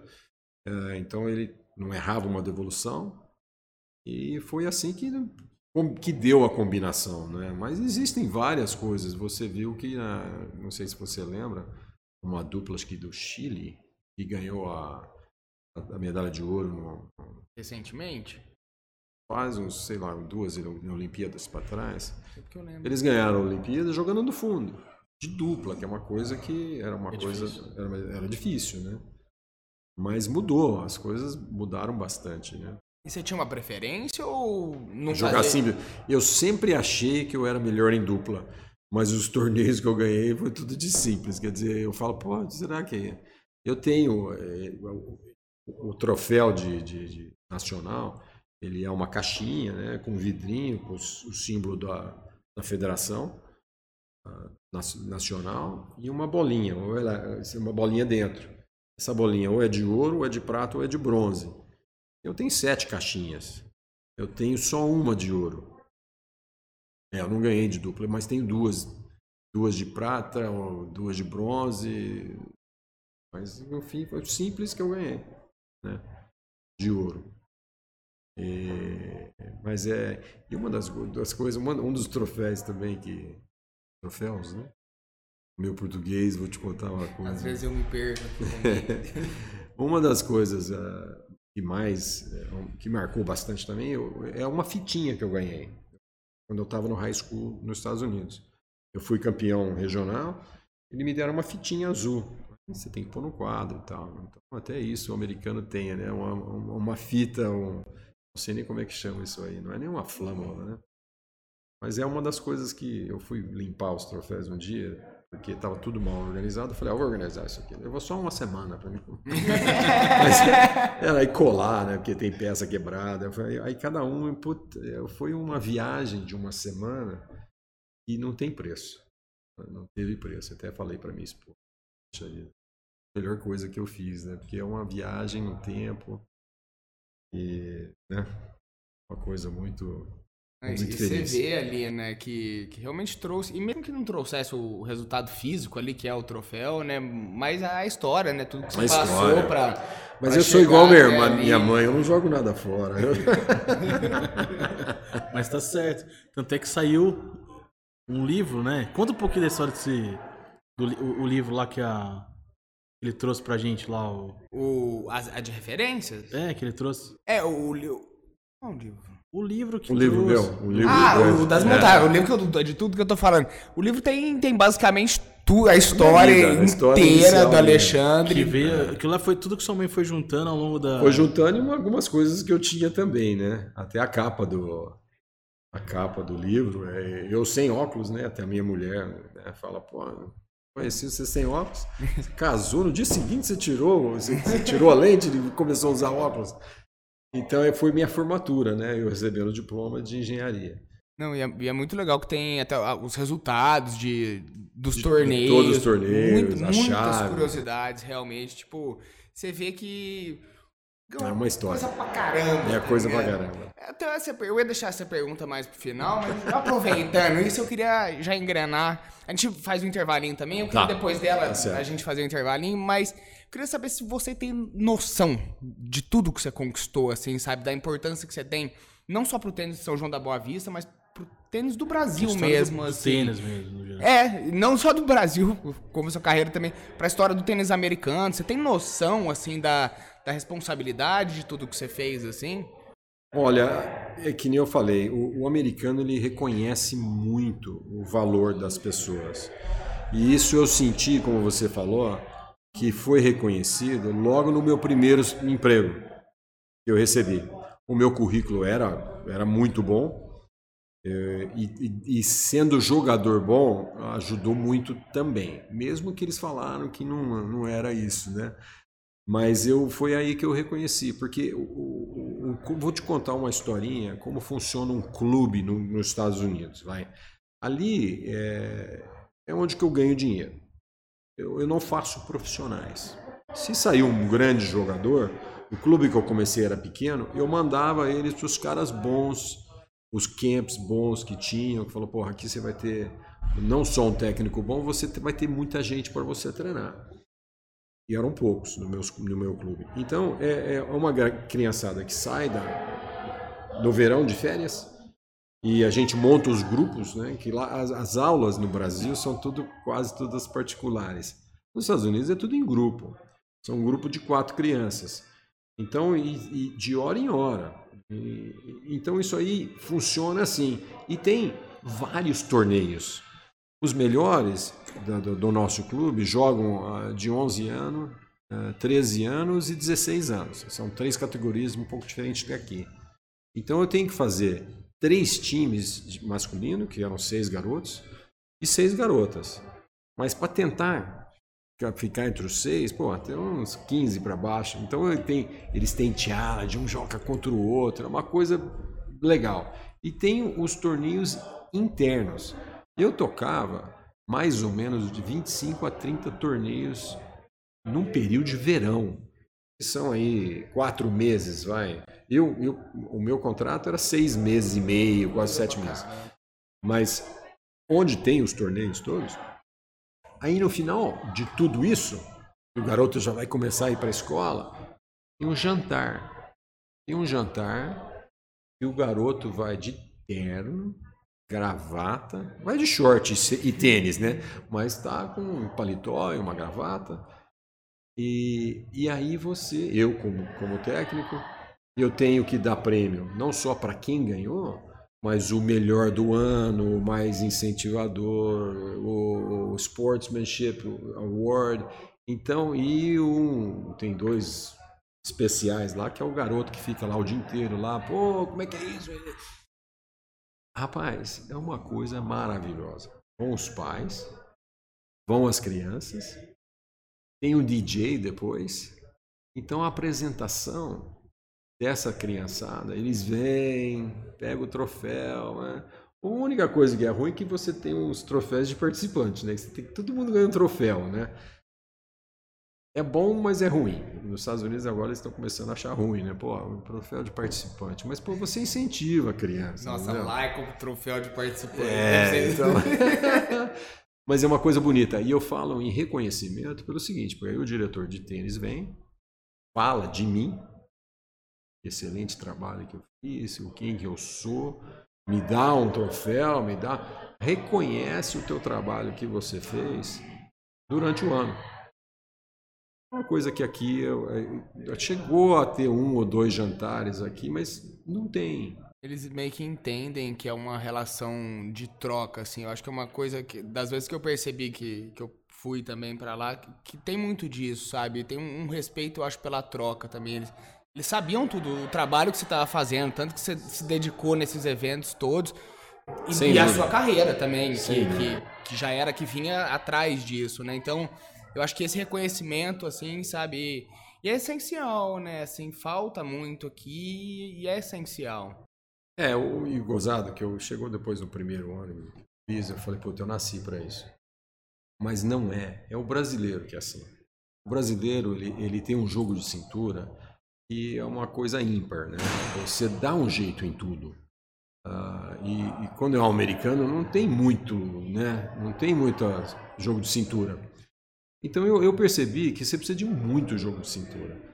Você tem cada pessoa lá que é que nem aqui, né? Não, é, são, são os coringas do clube, né? Puta, aquele cara é chato, aquela mulher pô, não me deixa em paz, entendeu? Então tem de tudo e você tem que saber controlar isso, porque o cara é sócio, pô, o cara tá pagando. Ele manda muito mais do que eu, eu tenho que satisfazer ele, não, né? É que nem eles falam nos Estados Unidos, é assim, o cara chega no clube, ele põe o boné de, de sócio meu, e aí segura, né? Ninguém segura. Então é. O, o, o, brasileiro tem uma, um jogo de cintura muito grande para isso. Então, é, são, eles gostam muito. Eu tenho, tem muito brasileiro lá dando aula, né? Eu só contratava brasileiro. De vez em quando caiu um argentino na mão, tinha que controlar, né? Eu tenho uma história, cara, de um argentino que ele, a gente fazia, tem um dos, dos eventos, era, é, é, chama de Pro-Am. É um profissional e um sócio do clube jogando contra um profissional. Então ele, eu falei, pô, me arruma os teus amigos aí que estão dando aula, e a gente pagar, os caras pagam, né? Então, então ele chamou os amigos dele todos. Aí eu, no fim, que acabou e tal, eu peguei o dinheiro, dei em cash, né? Dei em dinheiro. Eu falei, tá, tá aqui, você dá o dinheiro? Falei, dou, dou, dou. Cara, ele se juntou a, a turma dele lá, os caras pegavam o dinheiro e davam um tanto de volta para ele, cara. Olha como é que você. Olha, como... ligeiro. ligeiro. Eu ah, pô, não, vai fazer o quê, né, cara? Entendi. Mas enfim, tem cada história que é impressionante. É uma, foi uma vida legal. Eu posso falar que. É, vamos ver o que, que vai ser o futuro, né? Isso aí. Falar depois do. Vamos fazer um intervalinho, fazer um agora. intervalinho agora. A gente depois vamos falar do como é que chama lá? O. Pickleball. Pickleball. Nova modalidade. falar uma coisa que eu esqueci de falar no, no começo do programa. O Vital, que é uma realização da produtora Jaguari, em parceria com a Renomark, com a Octa Soluções. Então, querendo conhecer um pouquinho mais das empresas, siga a gente nas redes sociais. São os próprios nomes das empresas. Vai lá, confere, vê um pouquinho do nosso trabalho. E o nosso podcast está aberto para patrocinadores. Então, caso você tenha interesse em fazer parte, entre em contato com a gente também.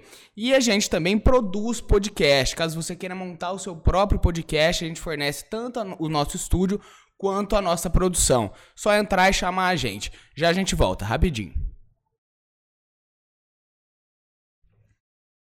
Voltamos do nosso intervalo. Convidado de hoje, Alexandre Dias. Para nós brasileiros, para os americanos, Alex Dias, que morou muito tempo lá, fez parte da grande parte da carreira como tenista lá, chegou a ser segundo colocado no ranking pela pela eu ia falar inglês, não vou arriscar, pela Associação Americana de Tênis.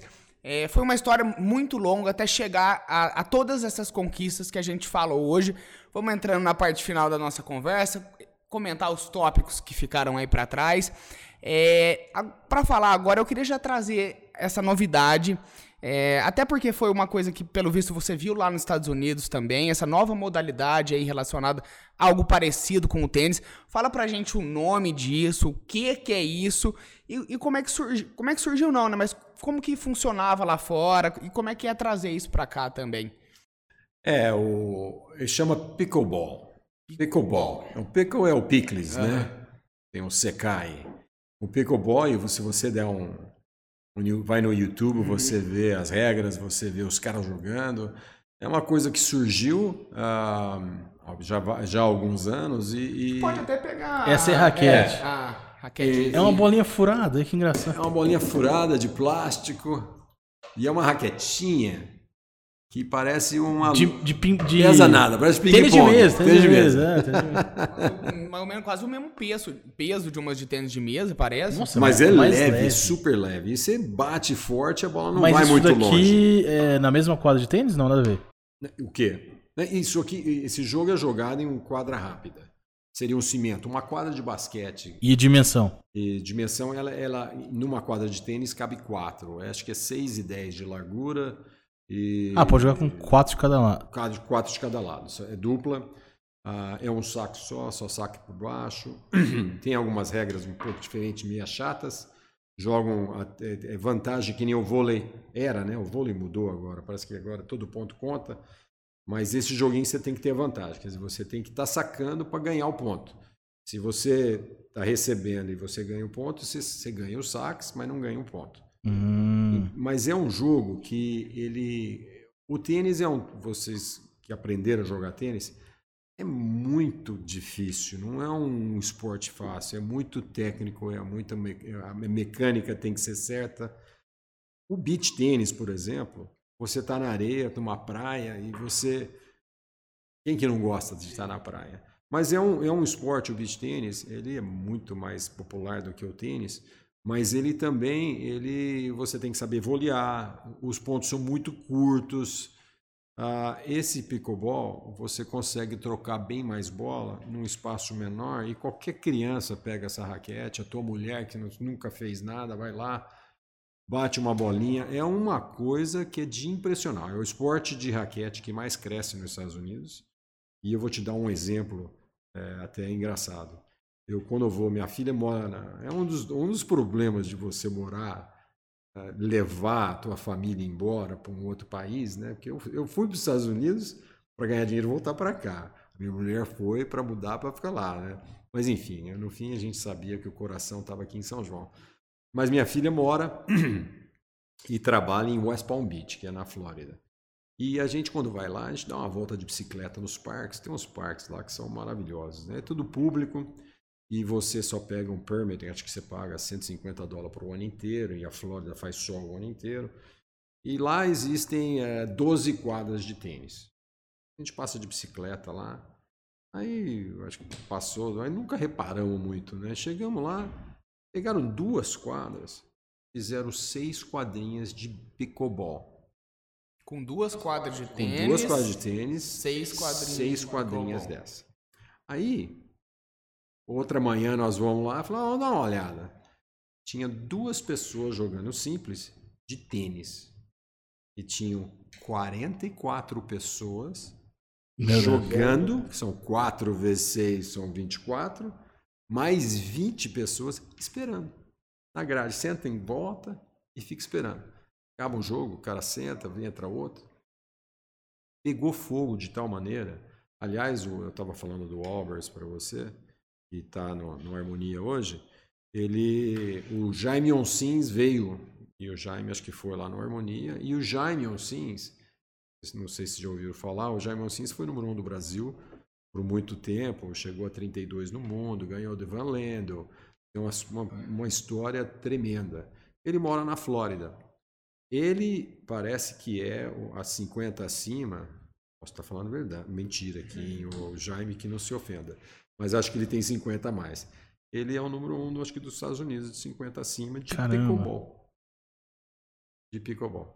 Então é uma coisa que está crescendo muito, está indo para o norte, onde que, eu, onde que eu moro, né, em Nova York. Os pros todos de, de clubes estão aprendendo a jogar porque o- as pessoas que de Nova York, quando vão para a Flórida, jogam isso aqui. Então eles querem isso aí no clube deles. Então já chegou no. No, No Brasil ainda não tem. Então, rapaz, adivinha onde que tem? Nome meio. Foi Estados Unidos e Brasil. Quem, onde, onde que é? Ah, acho que não, talvez no litoral, por ser. Governador Valadares.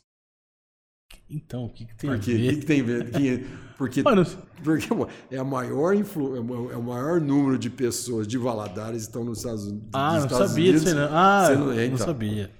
Não, eu- voltam Eu, eu cá? peguei e falei assim, ah, pô, teve com praia lá na região, né? É, Eu já imaginei os cariocas. É, flat. É, Mas então, então lá no, no governador, lá per- é perto de Governador BH, né? Valadares, perto de BH. E ele é mais. Tem mais gente jogando pickleball do que beach tênis. Você vê o tamanho. Ah, acho coisa, que é uma hein? questão de, de uma tempo, coisa de- até de coisa de uma popularizada um, um pouco Mas eu, maior. eu, não, eu não sei, eu sou muito leigo, me, me coisa estiver errado. Eu acho que esse, esse o pickleball é, ma- é mais inclusivo. É mais inclusivo. Sem Porque o, beach tênis, é, Tem tudo bem areia, irmão. mas é, ô, você Não, mas cansa. a areia não dá. Eu não E- pratico e eu- um esporte que tem areia. Não dá. O corpo humano não foi feito pra isso. Mas a rede acho que é, é mais alta, né? Alguma coisa assim, não tem um... Não, o que? O, a- o Não, beach o beach tênis tênis. é. O beach tênis é. É mais difícil É de jogar. 1,70 de altura. Vamos falar assim, comparando seria mais difícil. É, de eu- isso aqui é mais fácil de pegar.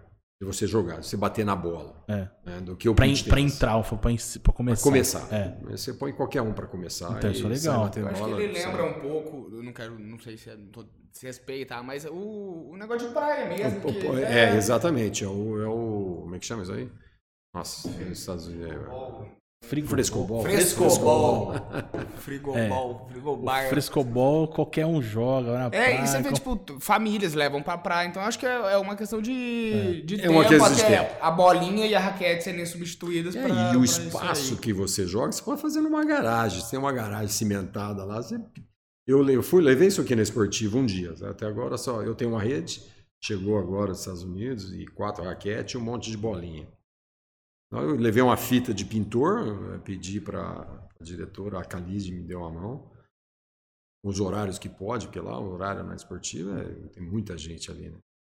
E fizemos as linhas e fomos brincar. Eu fiquei de árbitro ali para ensinar como é que joga, mas também eu não, não sei jogar, vai. Eu jogo, mas assisto, sei de algumas regras, tem umas regrinhas chatas, mas é muito legal, cara. Muito legal. E pra comprar raquete, essas, a bolinha, são mesma loja de que você compraria uma raquete normal ou são Eu acho coisas... Fu- Futuramente, sim, mas Eu é, hoje acho que é só. Valadares que você vai achar. Ah, só lá. É, mesmo. eles até fizeram uma raquetinha dessa aqui, que é para É emprestar porque eu, pro eu mesmo sócio. curiosidade de, de, de madeira, uma pra- fizeram de madeira e tal. Mas eu tenho um colega em Campinas que ele, ele traz raquete de beach tênis direto para cá. O Marcelo Campos, que foi, trabalhou comigo nos Estados Unidos também. Ele já falou, isso aqui eu consigo, facinho. China, Tailândia. E, e a ideia sua é, é trazer isso em. É, é, então, fortalecer, trazer essa ideia do. do pickleball. Pickleball. Eu gostaria de começar, eh, ou talvez a esportiva, né? se achar um espaço. Tem uma quadra de basquete lá, eh, externa. Talvez a gente faça alguma daria coisa certo lá, que ali. daria certo, né? Mas aí tem que fazer rede, tem que fazer. Tem que arrumar essas raquetes. Ah, mas eu acho que. Acredito que acho não. É que o pessoal não conhece. Uma hora que conhecer isso O- aqui. é mais, eu acho que ele é mais amplo, sabe? A, a chance de ter mais alunos, mais gente interessada, eu acho Com que com certeza. ele é, É, maior. Porque, pô, o é. tênis, você- pô, eu com 20, 26 já hoje, nós falamos, nossa, vou começar a Conta. fazer tênis agora. E você vê um negócio desse, você, nossa, Isso eu posso aqui, usar meu- pra, pra eu estar fazendo um exercício. Sem dúvida. E cansa, Então- viu? Dá pra cansar. Nossa. Isso aí cansa Mas eu caramba. fiquei impressionado como é leve, né? É leve, É. é, leve demais. Parece uma raquete de. E essa bolinha, acho que eu- ela, ela acaba sendo leve. Acho que qualquer. Ela é bem- pula. Isso aqui deve ser muito fácil de jogar aqui. É muito fácil. E tem uma bolinha diferente. É lógico Uma- que. Não, muito fácil, não tô A falando nível que eu vou amador, jogar bem, amador, né? porque- É. Isso aqui parece que são 40 furos. Aham. Tem uma para essa aqui é para fora, que é um furo maior e tal, porque passa o vento. E para jogar em quadra coberta, ela é, um- ela, bola é um pouquinho mais ah, não tão dura, até um pouquinho mais macia e com furos menores. Hum. Porque não, não tem tanto vento, não tem. é, então os caras já inventaram até essa, né? Caramba. Mas Isso aqui nasceu nos Estados Unidos ou não? Nada a ver. eu já- Ou, eu acho que nasceu nos Estados Unidos. Tá. Posso estar enganado. Eu sei que o Paddle é o Padel. Padel é o. Não sei se você já ouviu falar. O Padel é um jogo argentino, tá na, tá na Espanha agora, está pegando fogo também. São uns vidros fechados, você joga. Esse foi, acho que nasceu, acho que na Europa. O Paddle americano, que é um jogo que os caras inventaram para jogar para fora, quando tá zero, menos sei lá quantos graus, na neve, eles inventaram um jogo também que é um tela de galinha e a bola dura pra caramba, pula pra É um jogo emocionante. Eu comecei a dar aula disso aí também. Que, que é meio que. Tudo bem que tu, tá, todos os esportes são meio que assim, mas tipo, que é pancada pra caramba, assim, tipo, na hora que, do bate e volta, assim, é tipo cacetada pra, pra caramba. Qual é esse aqui? Não, o Pera, o, acho que o. Esse- Que eu já cheguei a ver uns vídeos, não sei. O se padel, o padel, Padel, sim. padel. É, o padel argentino você bate entendi. forte, sai.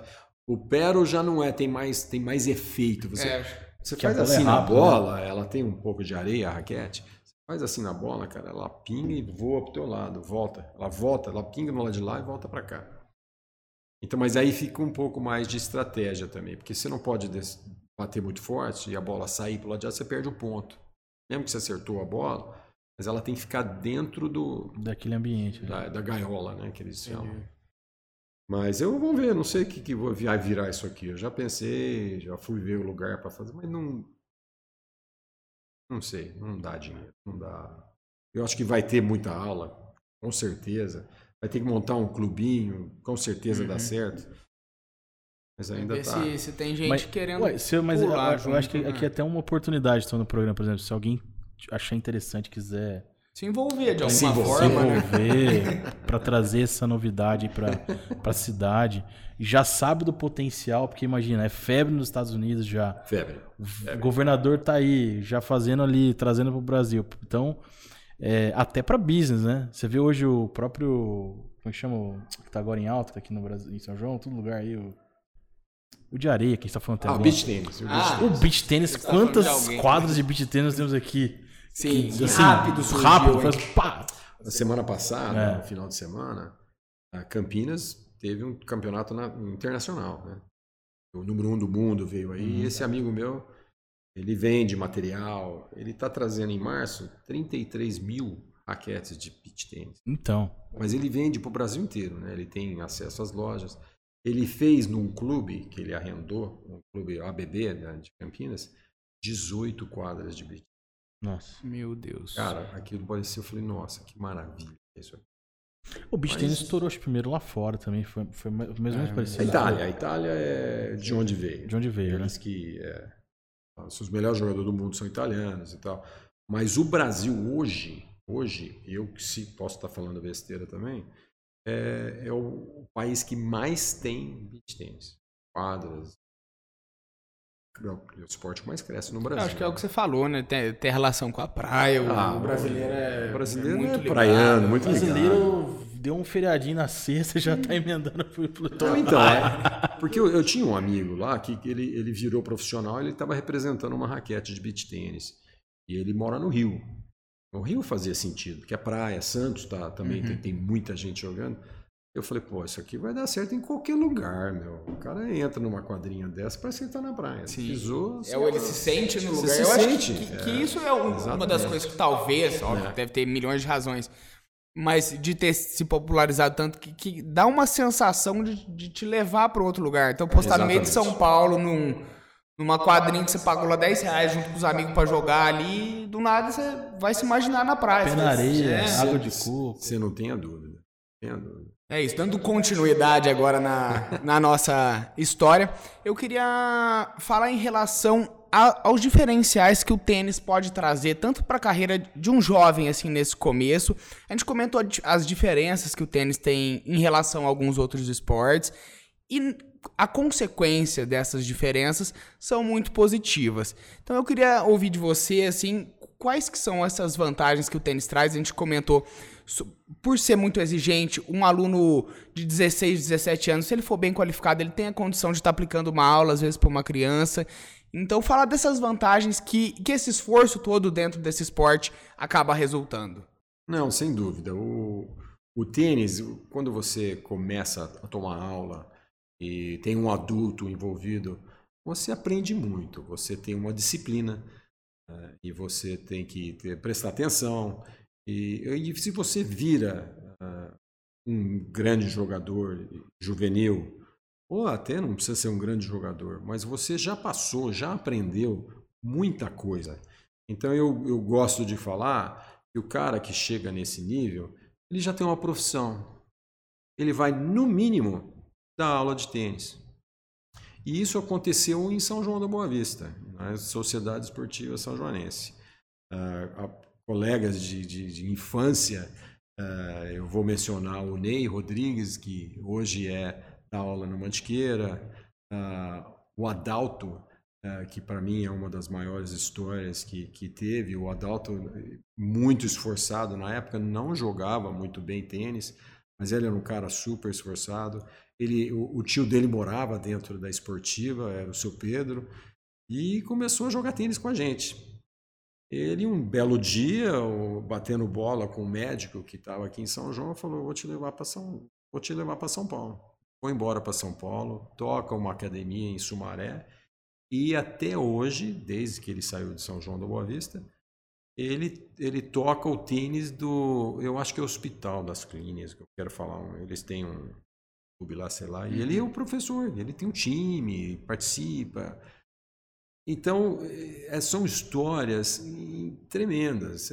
Tem aí o, o, o, Marcelo Graça, que veio da época do Irineu. O Irineu fez muita gente, né? inclusive o filho dele, que jogou na minha época e era um pouco mais novo que eu. O Chupim foi um grande jogador e virou professor. Né? Hoje ele está acho que na Vargem Grande. E, e, tem o Albers, pô. O Albers, para mim, ele é um, é um garoto que passou meio apertado, aqui em São João, né? teve seus problemas e jogou, foi embora para São Paulo, virou professor, passou a tocar um, um, começou acho que no, no, no eh, fez o time lá de treinamento, uh, foi para o Espéria, eh, formou um time de tênis que foi número um juvenil do, do, do Brasil e hoje ele toca o, o melhor clube para mim de, de melhor clube que dá dinheiro, vai, uh, que é o Harmonia, pô. Se você fala em Harmonia em São Paulo, pô, é um dos maiores clubes do Brasil, né? Então hoje ele toca o Harmonia. Então é um cara que, nossa, veio de São João da Boa Vista, ele adora isso aqui. Trouxe, como eu acho que eu te falei antes, né? Ele trouxe uma coisa para mim que me chocou, porque é, eu, eu, eu, recebi isso logo que a primeira vez que fui para os Estados Unidos, eu fui jogar na escola. Toda escola americana tem todos os esportes que você pode participar. Além de ter educação física, que você é obrigado a ter, né, que parte do currículo, você pode fazer parte do time da escola e treinar na escola. Uhum. O Albers trouxe para São João da Boa Vista acho que com a ajuda da FAI, né, fazendo os professores da FAI, ensinando eles a como dar aula, levar o, o tênis para a escola de São João da Boa Vista, conseguiu através da prefeitura. São, são redinhas pequenas, bolas macias para crianças menores, raquetinha pequena. O adequado, né? E, e, e, teve dificuldade de arrumar material, porque acaba, perde bola, não sei o quê. Então, é, uma coisa sofrida, uma coisa de ideal. Não é uma pessoa que foi, pô, tô ganhando cinco conto para fazer isso. Não, tá fazendo de coração, adora São João da Boa Vista. Quem sabe um dia ele volta para cá, né? Aí também tem os casados. É, o Frederico, o Frederico na época, que estava jogando, um talento incrível, ganhou brasileiro, participou da Gerdau, que é a, a, a América Latina.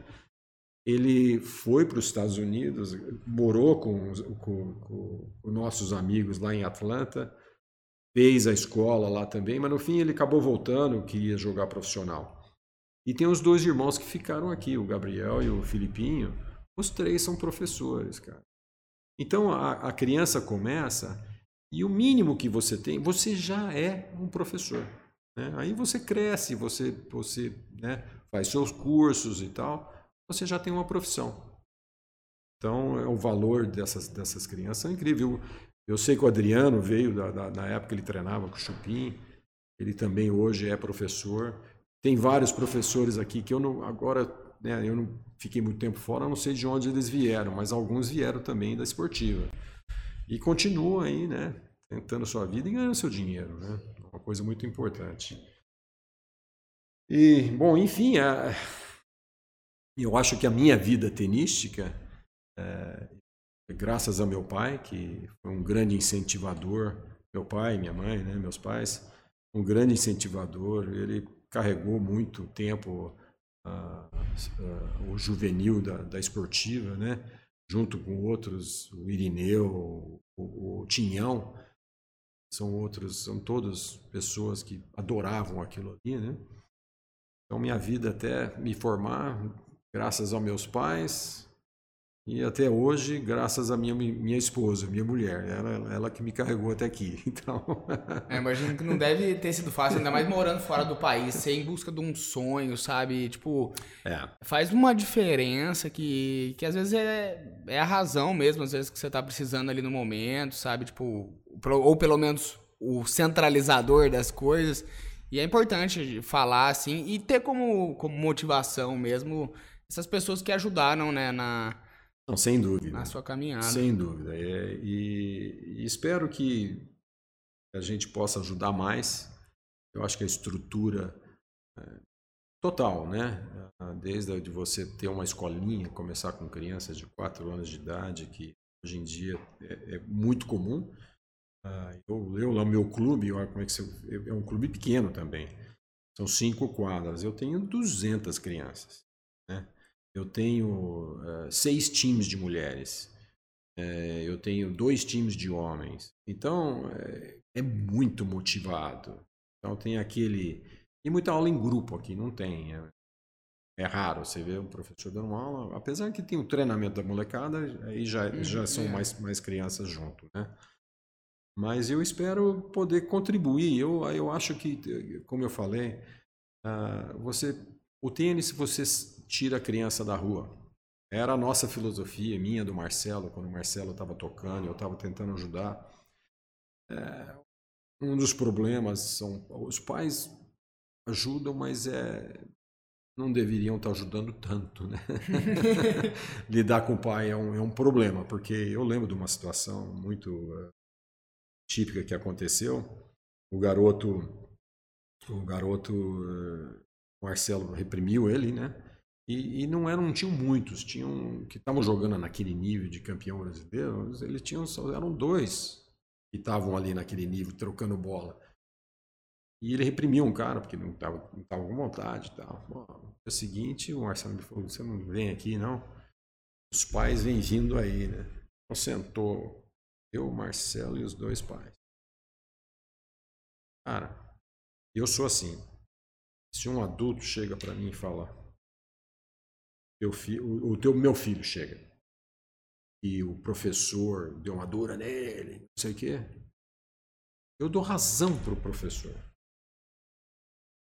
Hoje em dia no tênis, meu, a culpa não é do, do, do garoto, a culpa é do professor, entendeu? Então eles chegaram, pum, trocou de pro, foi, foi tomar aula com outro professor. Eu fico pensando, você acabou de ser campeão brasileiro. Onde você vai, cara?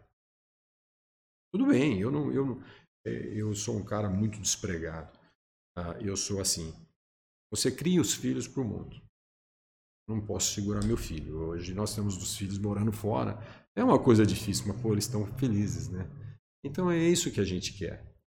O tênis é a mesma coisa. Eu quero que o, que o garoto vá bem. Se ele acha que eu não estou bem, que vai para outro, eu não, eu não tenho esse apego. Uh, não tenho esse apego de, pô, estou perdendo o meu aluno. Não. Pô, você, você, tudo bem. Você acha que, né, que você vai bem. Você vai para os Estados Unidos, vai para os Estados Unidos. Pô, pelo amor de Deus, não tem. Então, o que eu quero, né? Aqueles ideais, né? De, de, de pegar a criança e, e, direcionar um pouco melhor. Saiu da da rua, você tirou da rua, está fazendo esporte, está feliz, vai ser profissional. Se você jogar deve muito nem bem. Ser o tema, né? É, ser não ou é- não profissional não é o- é, não é o foco, eu acho. Não do- é o foco. Eu acho que a educação vale muito mais. Um diploma na mão vale muito mais, pô. Então, tudo bem, você já tem uma profissão. Mas o diploma vale muito mais. Então, vamos direcionar isso. Onde que eu vou conseguir estudar e jogar tênis? Nos Estados Unidos. Eles deixam você fazer isso. Então, para você ir lá, você tem que falar inglês. Então, seria uma das direções. Sim. Vamos falar inglês. Você vai para lá, vai. Te arrumei uma faculdade. Pô, cara, você tem que estudar pelo menos isso, porque se você quiser ficar lá, se você não tiver uma esco- porque assim, lá você pode fazer dois currículos. Você pode ser é, filósofo, fazer uma fisioterapia, ou você pode ser fazer um economista, financeiro. Você pode ter uma segunda segunda coisa, que você pode fazer alguma coisa relacionada ao esporte. O que, que isso vai fazer para você? Se você um dia quiser ficar, o governo te dá um visto para ficar porque você se formou em esporte. Então você consegue um visto. Agora, se, se- se- se formou em financeiro, eles te dão, que não dava antes, no teu verão, eu não fiz isso, eu deveria ter feito isso, ter trabalhado. né? Se eu tivesse ido trabalhar no verão, em vez de vir no Brasil curtir meus amigos, né? eu, eu, você, você ganha dinheiro. Você pode pagar, se custear um pouco, você pode comprar um carro. Sabe quanto que ganhava? Ganha um cara que vai trabalhar para mim por quatro meses no máximo. Quanto que esse garoto ganha? Dá um chute. Eu tô com medo de Ele tem, ele tem que saber já da aula, já tem que ser o terceiro ano dele. Mas né? isso lá, né? Você tá falando. Em dólar. É, é. Quanto que você acha que esse cara ganha em dólar? Em quatro meses. Por. Lá que, que é? Pagamento sema- é semanal lá, né? Ou é mensal? É, eu pago, eu pago eh, cada duas semanas eu, eu dou um saláriozinho É. e ele ganha uma porcentagem do valor da aula. Isso, esse Não sei. Que, que, que 30. É 30. Ah, tem 30 mil dólares, 30 mil dólares. quatro meses. Caramba, hein? É uma É opção, até, né? até um, é até um palavrão falar isso aqui. Você corta isso aí, hein?